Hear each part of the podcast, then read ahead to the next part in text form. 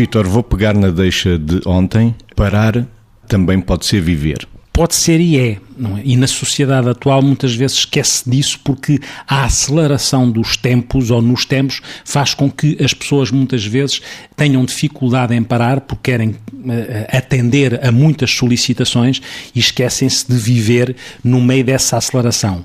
E mesmo parar na relação com os outros, porque o viver com qualidade e o viver de uma forma uh, transformadora, dizia a Margarida na rubrica anterior, parar implica também isto parar não é ficar na inércia necessariamente. Parar implica a, a introspeção, implica a autointerpelação, implica poder refletir e elaborar aquilo que muitas vezes nós não conseguimos fazer quando não paramos, porque agimos constantemente e o estar sempre em comportamento, em ação, pode não deixar intervalos para que nos interpelemos e nos questionemos acerca do que vamos fazendo, do que devíamos ou não devíamos fazer. Portanto, parar é de facto viver e tem este aspecto e esta função de mudança, de reflexão, de introspeção e de melhoria contínua naquilo que é a relação que nós estabelecemos connosco e com os outros e com as coisas da vida.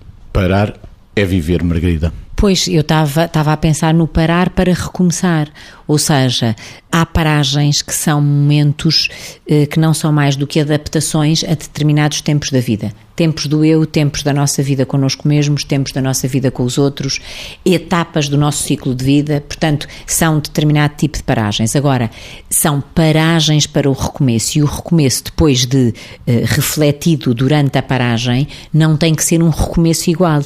Pode ser um recomeço até porventura mais exigente, mas, por exemplo, menos estressante. Eu outro dia li uma frase que me enviaram e que eu achei muito interessante, que era depressão é excesso de passado, stress é excesso de presente e ansiedade é excesso de futuro. E quando nós agora aqui estamos a falar destas coisas do, uh, do parar para transformar, do parar para começar de novo, do parar para nos adaptarmos aos diferentes momentos do nosso ciclo de vida conosco e com os outros, no fundo, provavelmente estamos a colocar aqui assim o maior desafio de todos os tempos para cada um de nós, que é estarmos sempre bem em cada momento. Se não houver paragens, não conseguimos estar sempre bem, porque ou estamos em depressão, uh, focados num tempo que já passou, ou estamos em stress porque queremos acelerar o presente, ou estamos em ansiedade porque com frequência estamos em sofrimento antecipatório ou em projeção de algo que nos ameaça.